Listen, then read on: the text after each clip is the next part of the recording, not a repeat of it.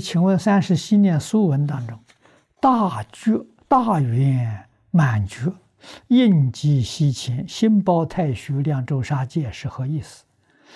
我在三十系念这个佛寺讲解当中有详细的说过。啊，大圆满觉就是称释迦牟尼佛。啊，佛是大圆满，我们称菩萨是圆满觉，称佛大圆满觉。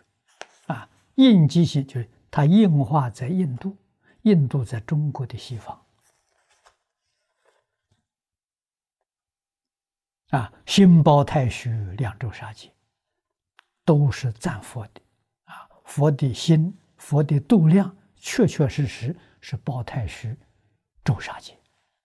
周遍横沙世界，这是什么？这是我们自己的真心，我们自己的本性。现在心量变得这么小了，就是迷失了自己心性，啊，才变得这么小。变小，这就有灾难。啊，如果能够这个这个恢复到之后了，什什么灾难都没有了。啊，所以一定要知道，我们的心性跟诸佛如来没两样。